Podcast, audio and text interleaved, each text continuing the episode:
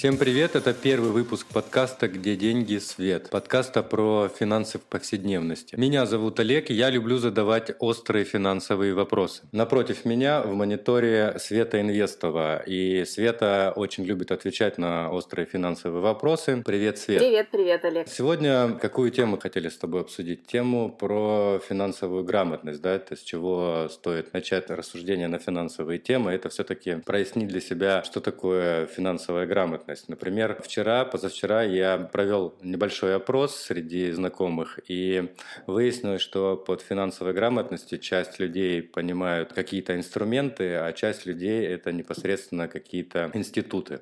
Ну, а банк, там, экономика и что-то подобное. Можешь э, объяснить, что такое финансовая грамотность с твоей точки зрения? Слушай, ну смотри, во-первых, я хочу тебе сказать, что финансовая грамотность одна из самых скучных тем, которые существуют в принципе в мире экономики. И с точки зрения людей, они терпеть не могут заниматься финансовой грамотностью, потому что финансовая грамотность это про то, что ты начинаешь считать, сколько ты денег потратил, а, на какой хлеб, на какое молоко, куда ты там отнес очередные платежи. А, в общем, ассоциация срабатывает всегда такая. И я тоже так думала. Я думаю, что ты когда-то тоже так думала про финансовую грамотность, что это скука смертная и не стоит ей вообще заниматься. Ну, я и сейчас так думаю, что финансовая грамотность это не самая веселая сфера жизни, но это то же самое, как, наверное, простая, обыкновенная грамотность. Ну, вот ты, если пишешь грамотно и хорошо, ты же от этого особо не веселишься или, или веселишься. Я вот, например, не веселюсь. Иногда вот просто пишешь и пишешь от того, что я там грамотно или неграмотно пишу. Скорее всего, как-то по-другому меня, наверное, люди воспринимают, если я пишу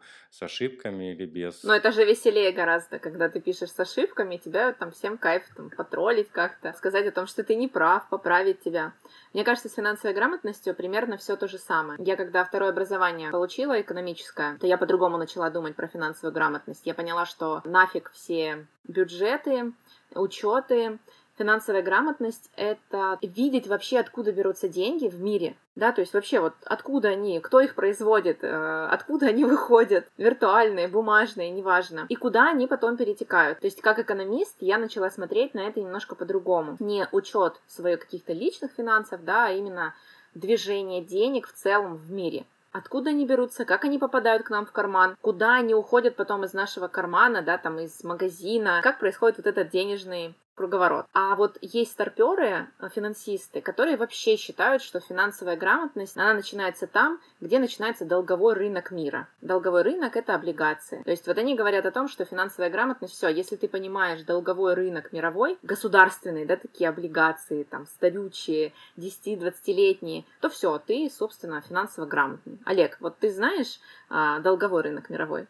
Я совершенно не знаю долговой рынок. Ты наговорила тут столько слов, слов, каких-то там финансы и, и прочие вещи. Так вот по-простому а, как-то можно а, сформулировать для себя, потому что мне кажется, весь этот флер а, вокруг финансов, он отчасти создан э, специально для того, чтобы... Да, искусственно. Да, искусственно, чтобы на него, ну, как бы смотрели с придыханием, да, потому что все эти названия, там, э, долговой рынок, фьючерсы, какие-то а, кредитная политика, индексы всякие. Ну, лично меня это там пугает. Иногда вот, листаешь там каналы по телевизору, включается какой-нибудь финансовый канал, там просто какой-то... РБК. Да, РБК, обрушивается какой-то поток информации. Ну, как-то вот по-простому можно сформулировать? Или это все же нужно использовать все вот эти страшные слова а там долговой рынок? Нет, нет, нет, не нужно. Вот как раз-таки сегодня мне 38 лет, я в этой теме, наверное, уже около 8 или 9 лет варюсь. И сегодня я тебе скажу точно, как обычный человек, как обычная женщина, что финансовая грамотность начинается с того, как только ты начинаешь фокусироваться на вообще своих деньгах. То есть как только у тебя зародилась мысль о том, а вообще что происходит с моими деньгами, а вообще куда их трачу, а можно ли их тратить лучше, экономней, а можно ли их откладывать более выгодно, все. Это про финансовую финансовую грамотность. Как только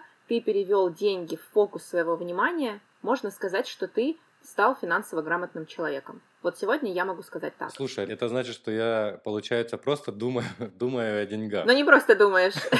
Ну, ну из того, как ты сказала, получается, что я вот такой, все, я думаю теперь о деньгах, значит, я могу всем направо и налево говорить, что я финансово грамотный человек. Ты думаешь о своих деньгах, и Ну, никому не надо, ну и говорить об этом не обязательно, пока ты не станешь блогером или финансовым консультантом. То есть как только ты задумался о том, Олег, а где деньги? Ну то есть куда ты их тратишь, а куда ты их откладываешь, а можно ли лучше тратить в плане да, экономии, и можно ли лучше откладывать, то есть под какие-то большие проценты, чтобы они приносили больший доход. Как только ты начинаешь концентрироваться на этих вопросах, то я могу сказать, что да, ты стал на путь стопроцентной финансовой грамотности. До тех пор, пока ты просто говоришь а, деньги, деньги, деньги, ты просто, да, ты просто говоришь про деньги, но от этого ты финансово грамотным, да, точно не стал. Понятно. Слушай, ну а как вот с виду, ну вот мы поговорили про то, что грамотность, когда пишешь по-русски или по-английски, можно определить, ну если я там делаю ошибки или не делаю. Как можно ну, так сходу определить финансово грамотного человека? То есть он что, про деньги должен рассказывать всем подряд? Или вот сегодня у меня прибыль вот такая, он станет, такое, есть такое слово современное сейчас, душнило, да? Душнило, да. Да. Вот, и он э, тебе про эти деньги рассказывает постоянно. Как, как вот понять, что или человека со стороны определить финансово грамотно? Слушай, классный вопрос, и я про него думаю до сих пор, и мне кажется, что еще мы, наверное, не один подкаст будем к этой теме, к этой теме касаться. Вообще в нашей стране а, все и принято, и люди воспринимают больше внешнюю картинку, да, то есть реагируют на такую внешнюю референцию. Ну, то есть, если я выйду из Майбаха, на мне будут золотые огромные роликсы, то, наверное, большинство людей, которые меня увидят, подумают, что я очень финансово грамотный человек, потому что я заработала там много денег и потратила их. Я Слушателям могу порекомендовать такую интересную книгу, которая несколько лет назад сменила мой, мое мировоззрение, наверное, в эту сторону. Книга называется «Миллионер по соседству». На сегодняшний день а, вот мой супруг Олег говорит о том, что богатый человек, он никогда не думает, как он выглядит. Ему не интересно, что думают о нем другие люди. То есть он свободен, потому что он точно знает, что деньги у него есть. И ему плевать на все окружение и на общественное мнение. Ну, в буквальном смысле, да, там он может спокойно выйти в ресторан самых обычных потертых штанах, там какой-нибудь помятой майке, ему будет все равно. Раньше я думала, что мой муж издевается надо мной. Но чем больше я начала присматриваться к людям, которые ну, могут выйти действительно из очень дорогой машины, но при этом выглядеть как шофер этой дорогой машины, я поняла, что так и есть. Финансово грамотный человек, как мне кажется, в первую очередь о деньгах вообще не говорит. Но они у него всегда есть. Ну, то есть ты говоришь про то, что люди в основном а, финансовую грамотность воспринимают а богатство, да? То есть, а может быть такое, кстати, что я такой весь финансово грамотный, но денег нет? Да, конечно. Поначалу все так. Когда ты начинаешь погружаться в финансовую грамотность, у тебя нет денег. Однозначно, ты же идешь в финансовую грамотность. Почему? Потому что тебя не устраивает то, что есть у тебя сейчас, твое финансовое положение. Тебя не устраивает либо твой доход, тебя не устраивает, возможно, то, что у тебя вообще нет накоплений. То есть тебя точно что-то не устраивает в денежном вопросе. И ты начинаешь разбираться, а что конкретно, а как здесь можно что-то увеличить, да, там, или где-то, опять же, сэкономить, где-то заработать, отложить. Поэтому да, тебя волнует эта тема, сто процентов. А вот финансово грамотный человек уже прям высшего уровня, его вообще не волнует это. Он все знает, он все пристроил, у него пассивный доход генерит ему там, ну пусть не миллионы, да, но несколько сотен тысяч рублей в месяц, у него все в порядке. Кстати, да, пассивный доход – это такое спорное утверждение. Мы обязательно вернемся к этому вопросу, насколько он пассивный и действительно ли это доход, а не расход нервов в первую очередь. Понятно, но мне вот э, как простому человеку, да, как бы хочется каких-то быстрых а, я, естественно, современный человек, да, вот я хочу каких-то быстрых решений, да, и, ну, вот понятно, что э, финансовая грамотность, я, окей, говорю про деньги, как-то начинаю задумываться, что-то меня там будоражит теперь этот вопрос, да, и я хочу как-то побыстрее... Ты возбужден? Да, да.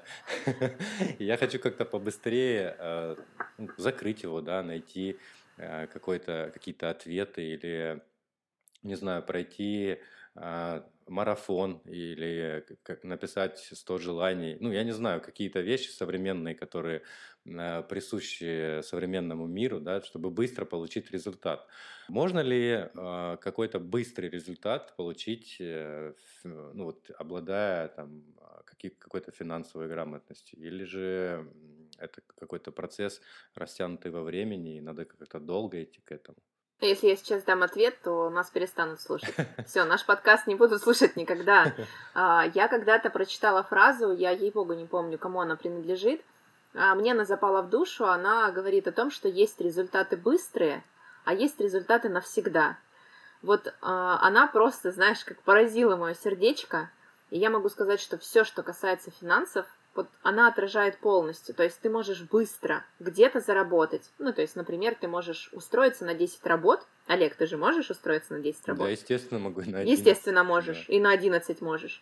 И ты можешь быстро заработать, ну, не знаю, там, давай какую-нибудь сумму, там, 500 тысяч, да, рублей. Это неплохая сумма в нашей стране разово быстро, ты, конечно, испортишь себе здоровье, вот, и поэтому 500 тысяч быстро уйдут на восстановление этого здоровья, и больше ты не сможешь так зарабатывать. Но ты можешь получать результаты навсегда, то есть ты можешь начать с чего-то, это главное, наверное, еще бич нашего общества, что мы хотим очень быстрых результатов в современном мире. Ты можешь начать и не обращать внимания на свои начинания, да, то есть, ну так, делаю делаю, и слава богу.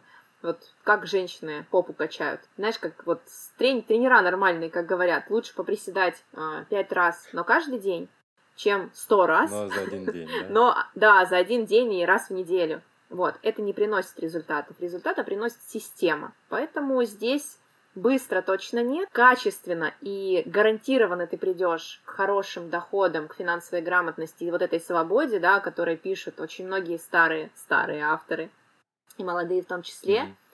Но это не быстро. Ну, то есть, э, чтобы не пугать сейчас наших слушателей, я могу сказать, что сроки адекватные, это 2-3 года. В первую очередь, это, наверное, чтобы ты, твоя психика перестроилась как-то. Ты... Да, новые нейронные связи, опять же, да, вот. Да, это... кстати, к предыдущей теме быстрых результатов э, вспомнилась история. Э, кто-то из знакомых рассказывал, что поехал на заработки на север, поработал там какое-то время, вернулся и все заработки потратил на лечение зубов, потому что на севере проблема с витаминами и вот. все зубы. Это ровно то, о чем я тебе сказала. То есть человек может, да, на максимум ресурсов отработать, ну, полгода, год, скорее всего, да, и заработать действительно какой-то капитал, который просто потом придется потратить, потому что, ну, ты не вывез, и все. Ну, то есть это э, получается, что финансовую грамотность тебе надо как-то строить свою жизнь, да, и Тут, наверное, как это, либо ты управляешь финансами, либо, либо они тобой, получается так? Либо они тобой. Да, абсолютно верно. Я, кстати, раньше не могла понять, что означает эта фраза, потому что жила, ну вот как раз, наверное, там в полном потреблении, когда ты живешь в мире коротких денег. Что такое короткие деньги? Это вот вообще неизвестно, что такое короткие. Да, вообще неизвестно, что такое. Короткие деньги это когда ты живешь от зарплаты до зарплаты в мире финансов это называется короткие деньги. То есть я всегда живу в коротких деньгах. Я не понимаю, что такое длинные деньги. А длинные деньги это когда я понимаю, что у меня есть деньги, которые будут работать 5 лет mm-hmm. на меня. Прикинь? Вот. И у меня создается новая такая нейронная связь, к которой нужно привыкнуть, естественно. Вот, я продолжаю жить по большей части в коротких деньгах, но у меня появляется какая-то маленькая сумма, о которой я думаю на горизонте пяти лет, например хоп, и что-то поменялось, да, внутри. А как же вот эта история, что надо жить сейчас, не откладывая жизнь на потом? Ну вот я сейчас хочу себе а, купить новый iPhone, да, и я там могу пойти, взять кредит и быстренько его оформить. И как бы зачем? Ну и буду платить за него, и все будет хорошо. Ну, я сейчас как банковский работник, я надеюсь, что меня не будут слушать мои боссы. Но я скажу, что слоган «Жить здесь и сейчас», собственно, это самый главный а, маркетинговый триггер – всех финансовых организаций. Ведь когда он появился, когда появилась вот эта а, пропаганда в соцсетях, то, в принципе, кредитные, а, как это называется, кредитные займы в нашей стране выросли там, да, в десятикратных размерах, в двадцатикратных размерах, потому что общество наше сейчас пропагандирует жизнь в моменте. Это вот так, по-моему, модно mm-hmm. называется, да, жить в моменте. Но я лично для себя сделала такой вывод, что я тоже хочу жить здесь сейчас, Олег. Ну, правда, я хочу жить здесь сейчас, я хочу не носить обноски, кушать хорошую еду, и хотя бы два раза в год ездить в путешествие, да, в какое-то, пусть это будет Адлер в нашей, в нашей современности пандемии. А, я тоже так хочу, но после того, как мировоззрение и нейроны начинают, нейронные связи начинают меняться, я понимаю, что да, я хочу здесь и сейчас, но и через пять лет я тоже так хочу. Поэтому 80% от своих доходов я трачу в коротких деньгах, но 20% от доходов я теперь откладываю. То есть это э, про то, что ты как-то по-другому начинаешь смотреть на свои расходы только или на доходы тоже? И на расходы, и на доходы. Вообще, слушай, это интереснейшее штука. Люди, когда думают про финансовую грамотность и про личный финансовый учет, которые вот ко мне приходят, с которыми я общаюсь в блоге, они все говорят, ой, я не хочу считать расходы, это так ужасно, а вот вообще я в приложение банка зайду, а там мои расходы, и я там все в обморок падаю. Но угу. в мире финансов гораздо важнее считать свои доходы. Ведь мы, правда, если не учитываем свои доходы, мы вообще не знаем, сколько денег через нас в месяц проходит. Мне все, как обычно, говорят, ну, вот у меня есть зарплата, там, да, 50 тысяч рублей. Вот это мои доходы. Но на самом деле это не так. На самом деле, в основном мы получаем гораздо больше денег. Это могут быть подарки, это могут быть сертификаты. Мы нашли тысячу рублей на дороге. Это тоже наш доход. Нам дали родители. Пассивный. Э, ну, я бы так не сказала. Вот, активно, наверное. То есть доходы учитывать даже важнее, возможно, чем расходы. Почему? Потому что когда мы еще и видим, что мы больше получаем, да, чем мы о себе думаем, то это вообще первое время приводит, ну, реально в шок людей. Когда mm-hmm. они говорят, я думал 50, а на самом деле 70 света, и я их все трачу. Вот, да, да, да. правда так. Так что доходы даже важнее, чем расходы. Слушай, а насчет э, финансовой грамотности у детей, ты вот Э, про финансовую грамотность когда впервые-то услышала? А услышала? Да, Ну, услышала. наверное, мне 38, услышала первый раз лет в 30, наверное. Вот, и я где-то там, мне 35, и я где-то услышал вот ближе к 30, в принципе, про это. И... Ты, наверное, от меня услышал. Тебе же тогда было там 20 с чем-то, а мне 30. Возможно, возможно, от тебя даже. А, но это не главное. Главное, что услышал и заинтересовался. Мне кажется, это важнее. И э, вопрос следующий. Как ты думаешь, почему раньше об этом вообще ни слова было, да, э, про финансовую грамотность, что такое финансовая грамотность, управление этим, вообще никак не поднималась в семьях, да, а сейчас вот твой блог, есть куча других блогов, я смотрю, все там э, какие-то... Все такие финансово грамотные финансово сразу стали, грамотные, да? да, все, купил две акции Тесла, уже иду на производство проверять, как там производство, и там купил акцию Apple, захожу в магазин Apple Store проверять, как они работают, вот, и вот э, почему а, произошел вот этот сдвиг, на, на твой взгляд, и с какого возраста надо, в принципе, э, детей учить или вообще не учить этой финансовой грамотности? Или же надо не учить, а показывать собственным примером, да, потому что там, если родители курят и при этом говорят, что курить это вредно, ну, ребенок, скорее всего, будет курить. Это вот, пожалуйста, это я. Ну, не факт, что он будет курить, но он точно не будет думать о том, что это вредно. Ну да. А, вот. И а, как ты думаешь, ну, у, тебя, у тебя же есть дети, да, ты учишь их, э, там, а, не знаю, Адама Смита, им какие-то книжки читаешь, может быть... Да, на ночь, да. У меня младшему сыну два года, конечно, я начала ему читать Адама Смита. Но, если серьезно, я... Был период, когда я очень сильно обижалась на своих родителей, это правда. А потому что я понимаю, что если бы, наверное, меня кто-то воспитывал финансово грамотной, если бы, возможно, лет в 20 мне кто-то рассказал о том, что свет можно вот с 20 лет откладывать по 1000 рублей, и у тебя к 40 годам будет там капитал в 10 миллионов рублей, да, ведь 1000 рублей уже в 20 лет, наверное, я могла откладывать без проблем. Но мне никто об этом не говорил, у меня был период, когда я была немножко обижена на родителей, но потом, естественно, после того, как я отучилась на экономиста, после того, как я погрузилась в финансовую тему, Слушай, у наших родителей была другая абсолютно реальность. Они жили в плановой экономике, у них все было по плану. То есть они зарабатывали какие-то небольшие деньги, при этом у них по плану была квартира, у них по плану была машина. И что думали наши родители, что у нас будет ровно то же самое. И тут Советский Союз распадается, мы переходим в рыночную экономику, все ужасно, денег нет, и более или менее ситуация в стране стабилизировалась ну, да, в 2000-х годах. И моя мама а, вышла на пенсию, собственно, не имея, естественно, никаких накоплений, ничего, об этом нельзя было даже говорить, об этом говорить было стыдно, потому что все в одинаковой ситуации находятся. То есть ни у кого денег нет, бедным быть принято, это нормально. Да, да, да, все, как бы, ну, это такое, да, общество, вот, вот в таком обществе а, прожили наши родители, а мы с тобой, ну, росли. Поэтому обида, естественно, у меня быстро ушла, и сегодня про своих детей, что я думаю? Моей дочери 10 лет. Я, во-первых, выдаю ей карманные деньги с 7 лет и учу ее обращаться с этими деньгами. Я не настаиваю, ну, естественно, она как ребенок может потратить их на конфеты, и это нормально. Только она должна понимать, да, что, например, там в течение двух недель денег у нее не будет на конфеты. Ну, это какие-то такие очень элементарные игровые темы, а, в которые можно сыграть с десятилетним ребенком. Это первый такой момент. Второй момент. Я показываю ей рынок акций, ей очень интересно. Там, я ей показываю о том, что в Макдональдсе, Настя, можно не только есть, а еще можно стать совладельцем Макдональдса. Вот ты представляешь, ты, ты в своем возрасте или 18 лет будешь уже владеть частью Макдональдса. Дверь ногой открывать yeah. и проверять, как, да, как тут гамбургеры. Для нее это Для нее это невероятно, то есть она как ребенок воспринимает, что правда, да, так и будет, да, дочка, так и будет.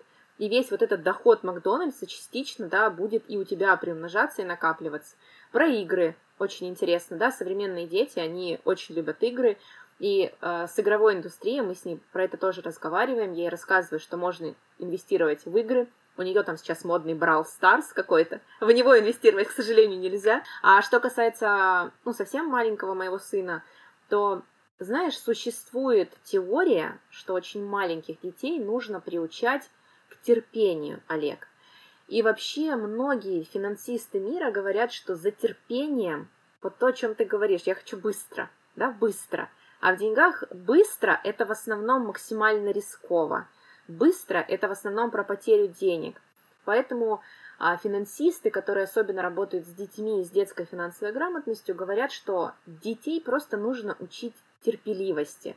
Это, например, ты ему показываешь печенье, есть такой мем уже даже в интернете, ты ему показываешь печенье и говоришь, съешь сейчас одно печенье, а если через два часа, то я тебе дам не одно, а два печенья сразу. И если и приучать ребенка выжидать, да, то есть ждать какого-то момента, давать ему возможность.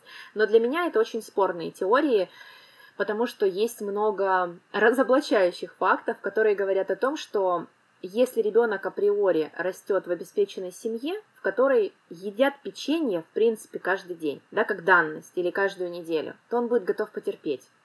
А если ребенок э, в более э, малообеспеченной семье, и для него печенье высокая ценность, то он не готов будет потерпеть, и здесь вопрос не в том, что да, кто-то терпеливее, а кто-то нет. Понимаешь, о чем я говорю? Да, да. И мне кажется, Это... если в большой семье, как говорится, надо успевать. Да, и про большие семьи. Да, все абсолютно верно. То есть эти факторы, ну, очень много разных факторов, которые на это накладываются, поэтому лично я про свой опыт говорю, я считаю, что с детьми от 10-12 лет спокойно можно разговаривать открыто про деньги.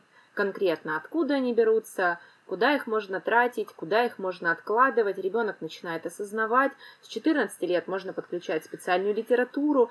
Но вот про вот эти вот движники с печеньем, знаешь, я, я не особо в это верю, честно. Вот. Да, потом, как, как обычно, кажется, что ученые ошибались или еще что-нибудь. Да, да. Стэнфордский а... эксперимент, если кому-то из э, интересных слушателей, просто послушайте про него. Это же вообще гениальный прокол этих э, ученых. Как это? Британские ученые доказали, да, что британские ученые не правы. Да, да. Вот, тоже, да, интересный такой момент. С детьми, значит, мы разобрались. А вот э, нам-то повезло как раз э, жить в эпоху перемен, э, как ты говоришь. И у нас помимо детей, ну, у тебя уже есть дети, у меня пока нет. я вот... Э, ну, ты готовишься. Набираю пока, готовлюсь, да, набираю информации и, и прочего. Зато есть у нас э, родители, да, они, наверное, тоже, э, как, как дети, наверное, в этом мире многое не знают, приходится объяснять терпеливо и рассказывать. У тебя э, есть какой-то опыт э, в плане того, как рассказывать про а, финансовую грамотность и о том, а, зачем она вообще нужна людям а, вот этого возраста, когда они повидали все перипетии перестройки, видели, когда у них на счетах лежали суммы с шестью нулями, потом в один день стали с тремя нулями. Вот. Э, у тебя есть какой-то опыт э, рассказа или, может быть, как-то вовлечения в финансовую грамотность э, людей более старшего возраста? Это очень тяжело. Но это очень тяжело, искренне, гораздо тяжелее, чем работать с детьми, именно потому, что старшее поколение пережило не один, наверное, кризис, и поэтому уровень недоверия к стране, уровень недоверия к финансовым инструментам в целом, оно, знаешь, там, ну, оно зашкаливает.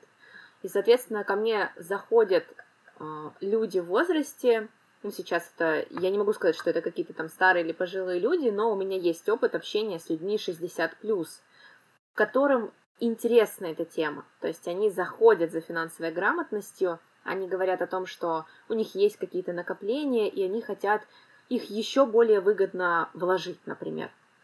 Но это исключение из правил. Знаешь, я физик по первому образованию, нас там учили, что Исключения из правил только подтверждают правила. То есть в основном люди взрослого возраста из моего окружения, моя мама и ее круг, они с огромным недоверием относятся ко всему этому. Если у них есть какие-то свободные деньги, да, с их пенсией, на которую очень сложно выжить, то в основном это может быть либо вклад, ну, какой-то там в Сбербанке под 2% годовых, да, вот этот вот самый-самый стрёмный, либо это доллары. То есть как-то вот к долларам у старшего поколения больше доверия. То есть тут доллары, когда говорю, мам, можно купить, она говорит, да, да, вот доллары можно. Золото уже вот как-то меньше. Вот меньше тоже доверия к золоту. Поэтому это очень тяжело, и я никогда не настаиваю, Олег, на том, чтобы вообще людей насиловали финансовой грамотностью. Потому что насилие, да, когда ты начинаешь рассказывать человеку, который не готов сегодня воспринимать эту информацию – он вообще тебе скажет, что «Ой, да я все знаю, ты дурак, а я умный, вон, я пойду в подушку положу». Поэтому нет, насилия никакого нет. Но интересный факт. А, в Германии есть прекрасная женщина, ей сегодня 86 на секундочку лет. Она начала инвестировать в 78. У нее умер муж, извини, ну вот такой факт. А, остался какой-то капитал там в несколько тысяч евро. Она их инвестировала, и на сегодняшний день она евровая миллионерша. Неплохо.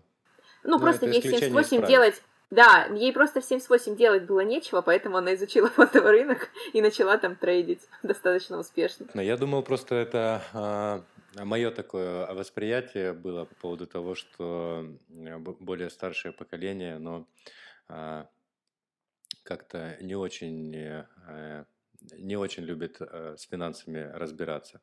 И тут, э, а, может быть, э, слышала, недавно рухнула очередная пирамида. Финика, да. С, да, да, Финика. И там я просто смотрел выборки интервью людей, которые пострадали от этого. И это были как раз люди э, там 45 плюс. Да, казалось... В том числе, да. Да, казалось бы, это те люди, которые а, прошли МММ и знают, что, что это такое, но, но нет. Да? И а, отсюда как раз и вопрос. Учит ли людей вот этот э, опыт жизненный хоть, хоть чему-то, или это просто, ну, было и было? Да, учит, но есть нюансы. Есть очень много вообще и в моей среде, да, в инвестиционной, экономическо-финансовой, есть люди, Олег, которые поддаются. А, и здесь чисто психологический фактор, на мой взгляд, играет роль. Когда наш мозг видит через глаз сверхдоходность, очень простую, все, шторка падает. Ну, то есть это вот в буквальном смысле так, я на фондовом рынке это наблюдаю, когда люди не, ну, не хотят снять да, какую-то прибыль адекватную, большую, и все. Вот они понимают, что вот сейчас еще чуть-чуть миллион придет, и теряют все. Мне кажется, что это как раз про а, чисто нашу психологию, работу мозга. Когда ты увидел, у тебя нету стопов, нету дисциплины, да, ты, в принципе, по жизни такой очень азартный человек, а мы в России, дай бог, все-то какие азартные. Вот у нас президент на ложках играл и падал там пьяный с моста, поэтому а, все, здесь, ну, я не могу винить таких людей. То есть они просто, знаешь, как делают, можно сказать, вот как-то неосознанно эти поступки. Вот, просто вот в чем дело. А мошенники этим прекрасно пользуются. То есть на этом же и играют финика и подобные мемы. На том, что вот здесь и сейчас, пожалуйста, быстро 100% в месяц, там, 1000% годовых, делай, все будет ок.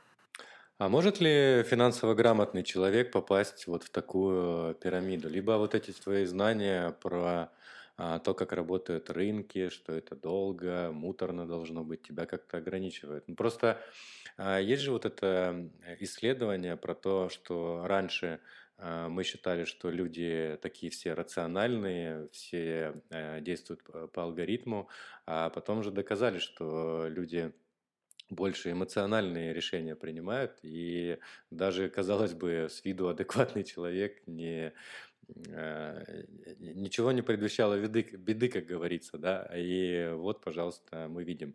Вот если я, а, например, такой весь э, разбирающийся в финансах, я там э, финансово грамотный, могу ли я попасть вот в такую пирамиду? Они же такие там набирают набирают, набираются опыта, прикрываться начинают и прочие вещи. Ну, защитит ли меня полностью финансовая грамотность от таких потерь? Да, финансовая грамотность сто процентов тебя защитит. Я считаю, что человек может быть абсолютно спокойный со стороны, адекватный, разумный, да, но мы сейчас с тобой вроде выявили, что это не равно финансовая грамотность. То есть для меня очень сложно вот так сходу, да, понять, что человек финансово грамотный вот в разговоре можно понять. И поэтому финансовая грамотность, она же, вот я в самом начале тебе начала говорить про долговой рынок, и ты такой, ой, Свет, ну тебя в баню. Да, да, да. Но финансовая грамотность, она как раз про то, что человек точно понимает, какую доходность он может получать от финансовых инструментов. То есть он адекватно понимает, что 100% в месяц нельзя никакими инструментами получить. Я всегда люблю такой пример приводить. Ну вот когда Финика, например, да, они там пиарили, ну не сто процентов, а у них было, по-моему, 2% в день. 2% в день, давайте это 60% в месяц. В месяц, друзья, не годовых, а в месяц. И у меня резонный был вопрос. Если действительно существуют инструменты, которые могут приносить 60% в месяц, в месяц, то почему же самые крупные самые богатые, умные фонды мира не пользуются этими инструментами. Вот у меня сразу у меня сразу в голове такой вопрос, понимаешь? То есть почему ставка у нас тогда в стране 5%? Ну, то есть почему 5% годовых, годовых? Почему э, простому народу вот такую ставку мы даем? Ну, то есть э, сразу возникают вопросы, почему? Знаешь, есть такое правило, там, пяти почему. Вот, задай сначала пять почему, а потом уже иди и принимай решение или что-то делай. И, соответственно, финансово грамотный человек, он твердо оценит, что это нереальная доходность, что такого не существует. Невозможно зарабатывать 60% в месяц. Невозможно. Не существует такого. И все и он не пойдет в пирамиду. Это же все легко объясняется, это же заговор э, больших корпораций. А, масонов, которые... а, масонов, Масон. да, да, масонов, да, да. Да, эти же корпорации, они владеют этим миром и э, скрывают от людей э, то, что можно зарабатывать такими, такие деньги, а вот э, такие честные ребята, они как бы помогают простым людям, да. Как финика. Ну, слушай, ну, если давай еще про финика, на всякий случай а, могу сказать тебе, что если человек финансово грамотный, ну, как минимум, он зайдет и посмотрит договор, да, с этой компанией. Он увидит, что компания зарегистрирована где-то на Сейшельских островах, а, с которых у нас полная, ну, как это называется, не выдача ни капиталов, ни преступников, в общем, ничего. Ну, то есть, как минимум, да, такие вещи – должны человека, который думает перед тем, как вложить деньги, ну, чуть-чуть насторожить. Вот, что я сейчас им отдам пусть там 10 тысяч рублей, но они скажут мне пока, и все. И никакие юристы мира не достанут с Сейшел мои 10 тысяч рублей. Ну так, на минуточку. Тема вообще финансовых пирамид, жуликов и э, других страшных организаций, которые преследуют э, людей, ну не только в нашей стране, в принципе по миру-то их очень много, и они интересны. Я думаю, мы прям можем отдельную тему взять и поговорить. Да, мне этом. тоже кажется, что это можно отдельно подкастом будет да. записать. Ну, в общем, э, более или менее мне теперь стало понятно про финансовую грамотность. Я думаю, э, нашим слушателям тоже стало хоть немножко интересно и кто-то, может быть, даже задумается о своей финансовой грамотности, о грамотности э, своих детей, а может быть, родителей. И э, сегодня, если резюмировать то, что мы проговорили про финансовую грамотность. Финансовая грамотность, э, финансово грамотного человека можно узнать только по поведению, как он себя ведет, по действиям, да, что он делает и самое главное, что он не делает. Финансово грамотный, грамотный человек, он защищен, он защищен от от, от потери денег. Финансово грамотный человек, он э, спокойный, и у него есть терпение, он может терпеть, и помимо всех этих качеств, он, э, скорее всего, должен быть добрым или жизнерадостным, как думаешь? Да, хочешь, я тебе еще накину пример для э, тебя и для слушателей. Я когда только начала погружаться в мир финансовой грамотности, мне такой классный пример сказали. Говорят, у финансово грамотного человека нет финансовых форс-мажоров. А, и, например, у нас же сентябрь на носу, и через скоро, там, через три месяца Новый год. И вот для русского человека Новый год это всегда форс-мажор. Потому что он такой в декабре, о, господи, мне покупать 150 подарков, откуда я возьму на это деньги. И вот когда я начала погружаться в мир финансовой грамотности, мне сказали, первое, что ты почувствуешь, у тебя перестанет Новый год быть форс-мажором. Я очень хорошо это запомнила, Олег. И спустя три года Новый год для меня это не финансовый форс-мажор. Прекрасный факт. Э, я предлагаю на нем закончить. Это действительно крутая мысль. А услышимся в следующих выпусках. Друзья, всем пока. Всем больших денег.